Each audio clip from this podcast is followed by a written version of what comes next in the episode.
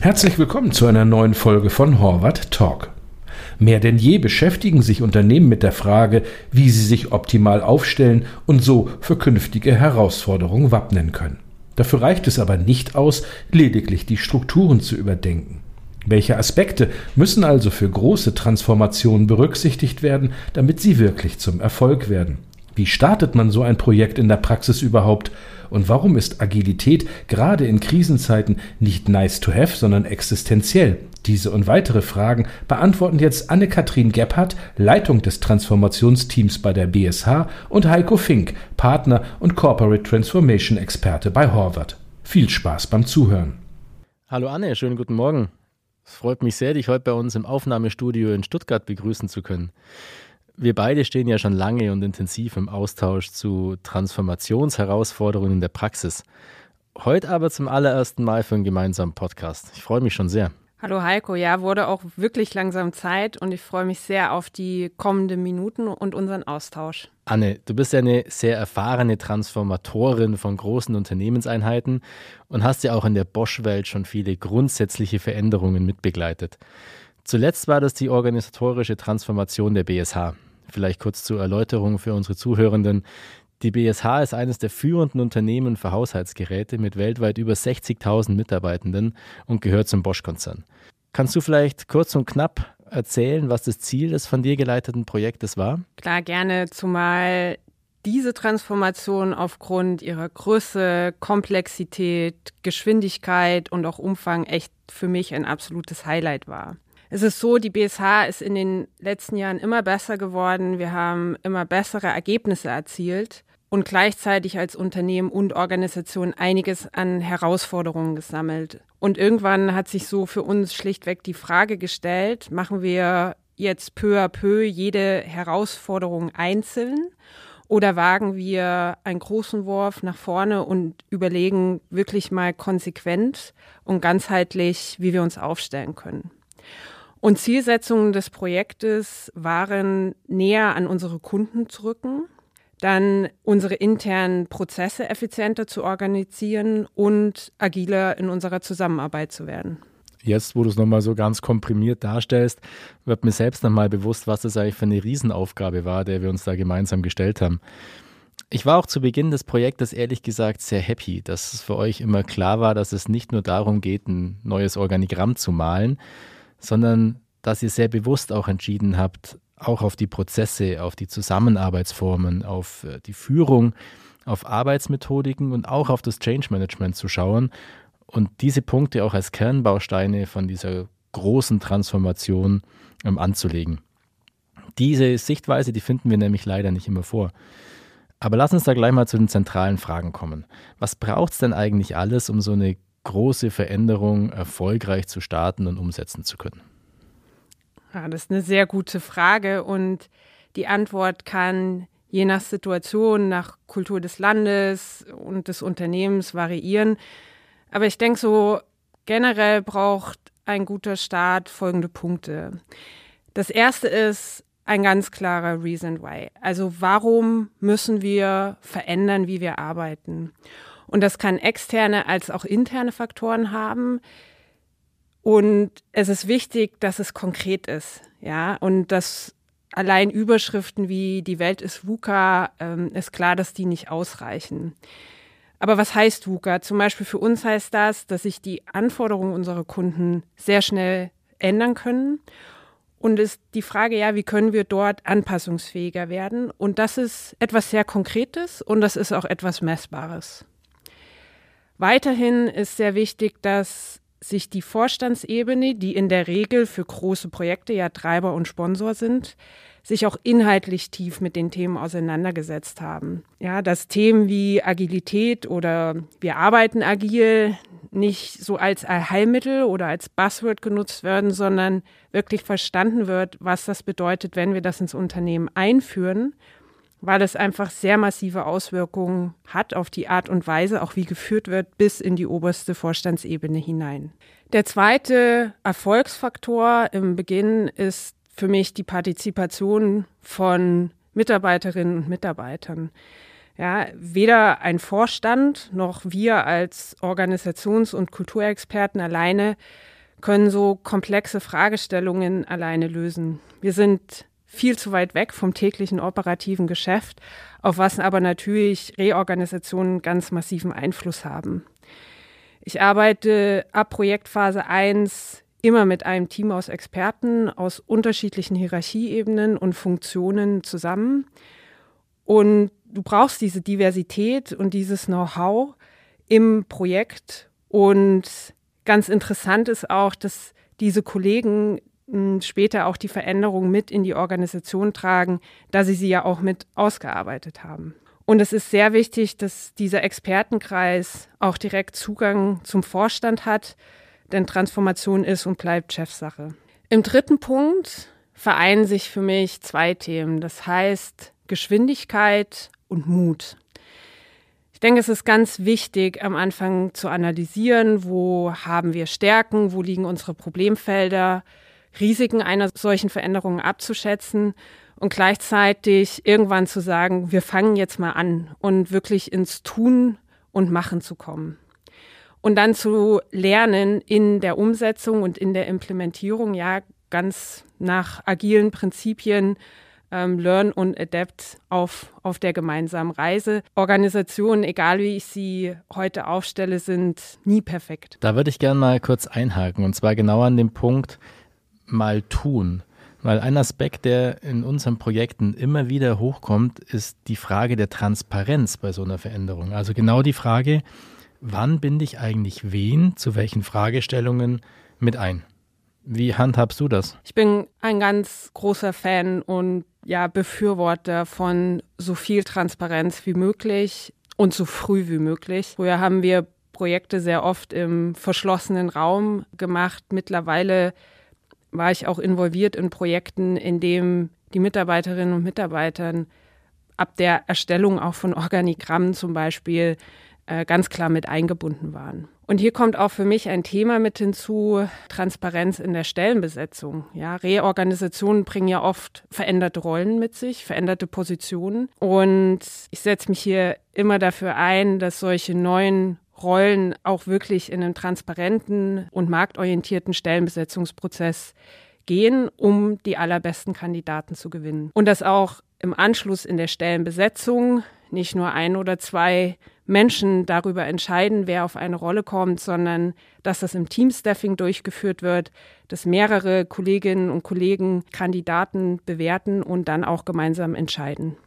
Denn solche Reorganisationen sind wirklich auch eine ganz einmalige Chance für personelle Veränderungen. Und ein letzter Punkt, fünftens, ähm, und du hast es eingangs schon gesagt, Heiko, Veränderungen findet immer in verschiedenen Dimensionen statt, ja. Organisationsstrukturen, ähm, Prozesse, wir haben Steuerungsmechanismen, Führung, Zusammenarbeit und auch Arbeitsmethodiken. Und nicht immer kann alles auf einmal angefasst werden. Ähm, aber es braucht dieses Zusammenspiel von diesen Dimensionen. Und ich muss sagen, ich bin sehr froh, dass bei der BSH und auch speziell dort mit meinem Team wir so ganzheitlich aufgestellt sind und Transformation auch holistisch begleiten können. Absolut. Und ich springe nochmal einen Schritt zurück und zwar zu deinem ersten Punkt, zum Reason Why. Das muss auch für mich in unseren Transformationsprojekten immer ganz zu Beginn des Projektes stehen. Häufig erlebe ich in unseren Auftaktgesprächen mit Vorständen vor solchen Projekten, dass dort nur die Schmerzpunkte der Organisation genannt werden. Es wird aber nicht klar formuliert, was die Organisation eigentlich gut kann und vor allem auch, was eine mögliche Zielorganisation eigentlich leisten soll. Das ist auch zu Beginn überhaupt nicht schlimm. Nur sobald ich das Vorhaben dann in die Organisation kommuniziere, muss ich natürlich genau diese Erläuterungen parat haben, um dann sämtliche Beteiligte auch entsprechend motivieren zu können. Eine Frage, die in solchen Auftaktgesprächen auch immer gestellt wird, ist die Frage nach der Geschwindigkeit. Also welche Geschwindigkeit kann man sich zutrauen oder sollte man sich zutrauen? Das ist ja, das wissen wir beide, immer situationsspezifisch. Aber trotzdem frage ich dich einfach mal, Anne. Was hältst du denn für den richtigen Ansatz zum Thema Geschwindigkeit? Puh, ja, also das ist keine einfache Frage und die haben wir in unserem gemeinsamen Projekt auch ja sehr intensiv diskutiert. Lass mich das mal in drei Teile unterteilen, wenn ich über Reorganisationsprojekte spreche. Der erste Part da drin, ähm, ganz klar Analyse der aktuellen Situation. Ja, was kann ich gut, wo habe ich Schmerzpunkte? Und dann ein Zielbild abzuleiten, kommend aus der Strategie und kommend vom Markt des Unternehmens. Hier braucht es einen kleinen Expertenkreis, das Projektteam und zusammen hier in die Ausarbeitung mit dem Vorstand zu gehen. Ich denke, hier ist ein Zeitraum von zehn bis zwölf Wochen angemessen. Dann kommt die Ausdetaillierung dieses Zielbildes und das ist echt viel Detailarbeit. Zum Beispiel, was heißt das in den einzelnen Rollen? Wie werden die Teams zukünftig zusammengestellt?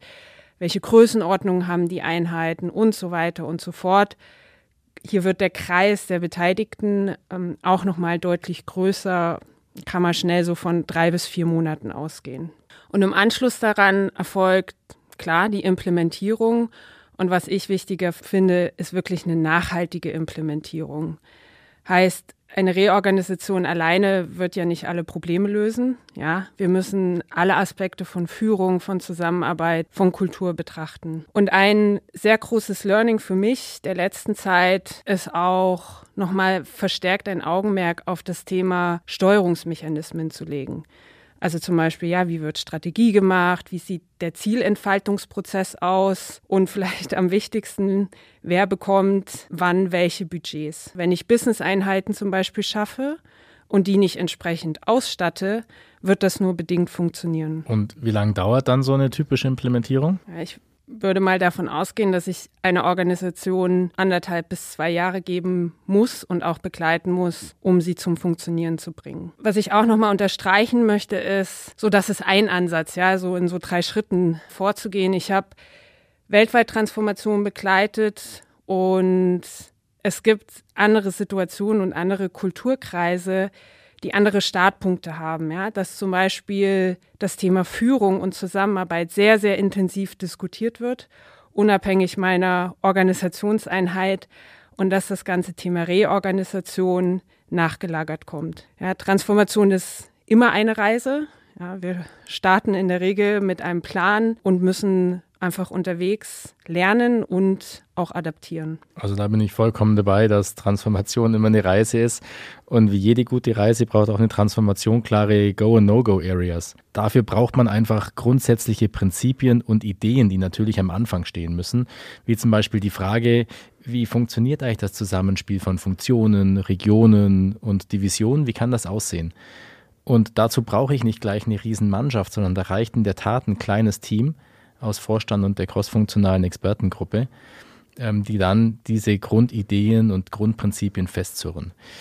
In der Phase 2 sehe ich das auch so. Die, bei der Detaillierung des Zielbildes muss ich mir zum einen ein bisschen mehr Zeit nehmen, aber ich muss auch mehr Menschen mit einbinden, weil ich da ja genau die Detailorganisation ausgestalte. Ich muss nur darauf achten, dass in der Phase die definierten Grundprinzipien und Grundideen der Organisation auch wirklich angewendet und detailliert werden. Absolut. Ähm, und da wird es in der Praxis oft ein bisschen rumplicker, ja, weil diese Ideen, Prinzipien, Zielbild, Leitplanken nicht immer 100 Prozent auf Gegenliebe stoßen. Ich denke, hier ist wichtig, ganz wichtig, zumal ein, von der einen Seite vom Projektteam, aber auch von der Vorstandsseite darauf zu achten, dass so diese angedachten Prinzipien und Ideen nicht schon in diesem Schritt verwässert werden, ja, weil zum Beispiel Einzelinteressen dem überstellt werden. Eine Idee zum Beispiel bei uns war auf der Marktseite crossfunktionale Teams zu bilden, um so auch die Geschwindigkeit äh, bei der Umsetzung von Produktideen zu erhöhen. Aber das bedarf schon Überzeugungskraft und es ergeben sich daraus natürlich auch neue Zusammenarbeitsformen. Crossfunktionale Teams finde ich ein super Stichwort, denn genau dieser Begriff ist ja quasi zum Standard geworden, wenn man über Organisationsformen entsprechend diskutiert. Und aus meiner Sicht ist die Führungsaufgabe in, in crossfunktionalen Teams durchaus deutlich herausfordernder, als das in klassischen funktionalen Teams der Fall ist. Das liegt einfach an der Diversität, die ich in diesen Teams habe, weil ich als Führungskraft nicht mehr als der fachlich Allwissende äh, führen kann und ich mich vielleicht auch nicht immer auf meine erprobten Führungselemente wie die klassische disziplinarische oder fachliche Führung verlassen kann. Also vielleicht mal ein Beispiel dazu. Viele Unternehmen führen ja gerade Business Units ein. Um so eine stärkere unternehmerische Sichtweise in einzelne Unternehmensanteile zu bekommen. Aus Effizienzgründen scheuen sich aber die Verantwortlichen häufig dann davor, diese Business Units vollständig mit allen Funktionen als quasi kleine Mini-Unternehmen auszugestalten. Die Idee ist dann eher, Zentralfunktionen zu haben und bestimmte Menschen aus den Zentralfunktionen in diese Business Units abzuordnen.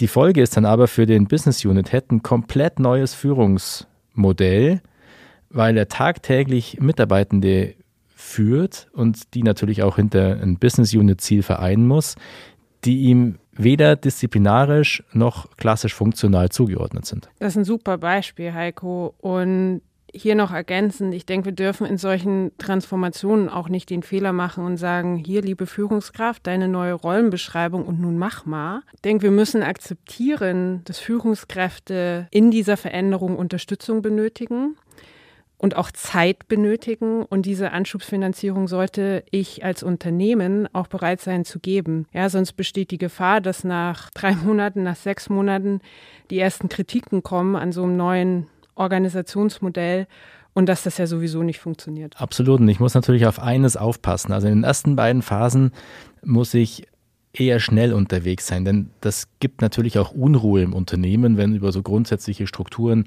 diskutiert wird. Und diese Unruhe möchte ich ja möglichst klein halten, weil das Unternehmen soll sich ja eher um Produkte, Märkte und Kunden kümmern und nicht um die internen Strukturen. Und deswegen muss ich da gucken, dass diese Phase der Unsicherheit möglichst kurz gehalten wird. Und dann bei der Implementierung, und das sehe ich äh, eins zu eins wie du, muss man da ein bisschen mehr Zeit ähm, ja, in Kauf nehmen. Weil mich wundert es ab und zu schon etwas, wie schnell manche Unternehmen so eine organisatorische Veränderung oder Transformation als umgesetzt ansehen. Weil so ein Go-Live ist für mich noch nicht der Abschluss der Umsetzung, sondern da geht es ja erst richtig los. Denn so Strukturen und Prozesse, die lassen sich ja relativ leicht verändern. Aber was deutlich länger dauert, ist es, die Zusammenarbeitsformen der Menschen anzupassen und das auch zu leben. Und das muss sich einfach nach dem Go-Live auch noch intensiv unterstützen. Ja, absolut. Und ähm, Fokus, und das haben wir vorhin schon mal gesagt, sind hier Führungskräfte und auch Schlüssel zum Erfolg. Und da erlebe ich ganz unterschiedliche Sichtweisen. Ja, auf der einen Seite so hey, coole Chance für mich, neue Organisation, neue Rolle, bis zu, hm, oha, das könnte jetzt gefährlich für mich werden, vielleicht auch zu Machtverlust führen und das ist immer alles dabei. Ich finde es völlig natürlich, solche Reaktionen, denn Führungskräfte sind in solchen Transformationen sehr, sehr intensiv betroffen. Zum einen selber, ja, weil sich Aufgabenrollen und so weiter ändern. Und zum anderen ist ja die Erwartungshaltung, dass sie ihre Mannschaft auch durch so eine Transformation führen. Im dritten Punkt kommt dazu, dass Transformationen sehr oft auch mit geänderten Führungsleitbildern einhergehen, dass zum Beispiel mehr Feedback gefordert ist, mehr Transparenz gefordert ist. Und das ist schon sehr viel, was auf diese Gruppe im Unternehmen zukommt. Und genau die Führungskräfte sind ja wahnsinnig wichtige Multiplikatoren für so einen Erfolg der Transformation. In unserer Social-Media-Welt könnte man genauso gut sagen, das sind die Corporate Influencer. Und genau diese Multiplikatoren, die brauchen einfach die Unterstützung, wenn es dann daran geht, die neue Organisationsform wirklich umzusetzen. Denn Stichworte wie agile Teams oder neue Personalführungsstrukturen sind leicht gesagt, aber umso schwerer umgesetzt. Aber beim Gedanken agil Anne. Ich weiß, dass du eine ganz große Verfechterin bist von äh, agilen Arbeitsformen. Jetzt erleben wir ja gerade wieder etwas Krisenstimmung im Umfeld und häufig auch dann die Tendenz, dass es doch wieder eher in die klassische Führung geht. Zieht denn das Thema Agilität aus deiner Sicht bei den aufkommenden dunklen Wolken überhaupt noch? Naja, ich würde mal sagen, jetzt erst recht. Du hast es gerade gesagt, ja, wir spüren jeden Tag VUCA, ähm, auch persönlich zu Hause, ja, und wir spüren, wie so eine Krise der anderen folgt. Und es ist eine große Herausforderung, da drin Business zu führen. Und ich kann ein Unternehmen nicht jedes Jahr einfach komplett reorganisieren zu dem, was draußen quasi passiert. Das heißt, Struktur, Prozess allein wird es nicht lösen. Es braucht sehr klar andere Kollaborationsformen Unternehmen, die mit so einer sich ständig verändernden Umwelt und auch den Anforderungen umgehen kann. Wir wissen nachgewiesen, dass agile Arbeitsmethoden hier sehr viele Vorteile mit sich bringen und es auch mittlerweile sehr vielversprechende Ansätze gibt, kommend aus der Agilität, das auch zu skalieren und in großen, sehr komplexen Unternehmen anzuwenden. Und ich möchte in einem Punkt hier auch sehr klar sein, ja, also dass es Top-Down-Zielvorgaben gibt. In dem Moment, wo ich in, in eine Krisensituation komme, dass ich zum Beispiel Kosten einsparen muss, ist für mich sehr logisch und absolut notwendig. Und hier wird ja quasi in einem Notfallmodus operiert. Das heißt aber nicht, dass ich dauerhaft so in alte Verhaltensmuster klassischer hierarchischer Führung zurückfallen muss. Denke, hier liegt eher im Gegenteil eine echte Chance, Veränderung zu treiben, sie vielleicht auch sogar schneller durchzuführen. Oder dass Ideen von Mitarbeiterinnen und Mitarbeitern mehr Gehör finden. Und das ist für mich eine Frage von Haltung und von Vertrauen in die Führung und auch der Führung an sich. Das ist in der Tat so. Und zum Beispiel diskutieren ja gerade viele Unternehmen aufgrund der aktuellen politischen Lage, ob nicht eine stärkere Regionalisierung oder Konzentration auf lokale Einheiten ähm, mehr erforderlich ist. Das heißt, man würde dann mehr Macht und mehr operative Power in die Dezentralität legen. Das ist aber natürlich nicht ganz so einfach, sondern das bedarf einer Befähigung im Sinne von Kompetenzen, also Entscheidungskompetenzen, aber natürlich auch im Sinne von Know-how. Und wenn man dieses Konzept auch erfolgreich machen möchte, dann muss sich absolut auch die Governance und natürlich auch die Steuerung aus der Zentrale heraus ändern. Total richtig, ja. Also Reorganisation reicht nicht nur auf Strukturen und Prozesse zu gucken und die anzupassen.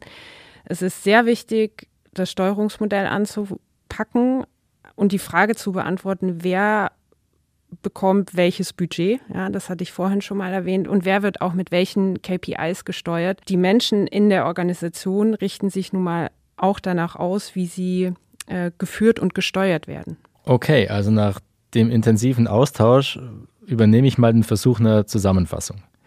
Also, für eine strukturelle Transformation brauche ich erstmal Mut, damit ich wegkomme von diesem einzelnen Pflasterkleben, und hinkommen zu umfassenden Veränderungen. Denn nur das Malen von einem neuen Organigramm reicht bei weitem nicht mehr aus. Ich muss schon auch auf die Prozesse und Führungsmodelle, Zusammenarbeitsformen und natürlich auch das Change Management in Summe schauen. Und damit ich hierfür auch wirklich alle Beteiligten motivieren kann, ist die Frage des Wozus zu Beginn absolut essentiell. Und ein kleines, crossfunktionales Expertenteam kann mir dabei sehr gut helfen und ist ein guter und effizienter Ausgangspunkt. Für die Umsetzung spielen dann aber die Führungskräfte eine ganz entscheidende Rolle.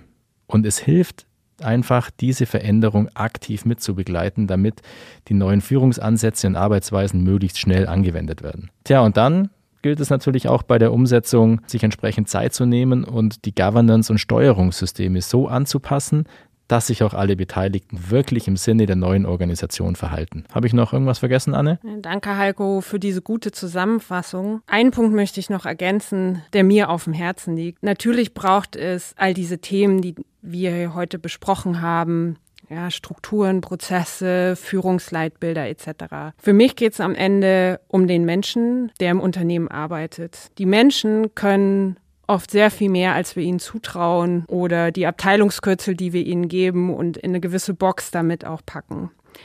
Und ich sehe das immer wieder, wenn wir Sondersituationen, wenn wir Krisensituationen haben, wie viel Kreativität die Menschen an den Tag legen und auch in welcher Geschwindigkeit sie arbeiten können. Die Fragestellung ist ja, wie können wir Unternehmen so gestalten, dass sich diese Kraft der Menschen immer voll entfalten kann. Darum geht's, ja, darum geht's für mich, ähm, die Transformation mit den Menschen zu gestalten. Also dem ist nichts mehr hinzuzufügen.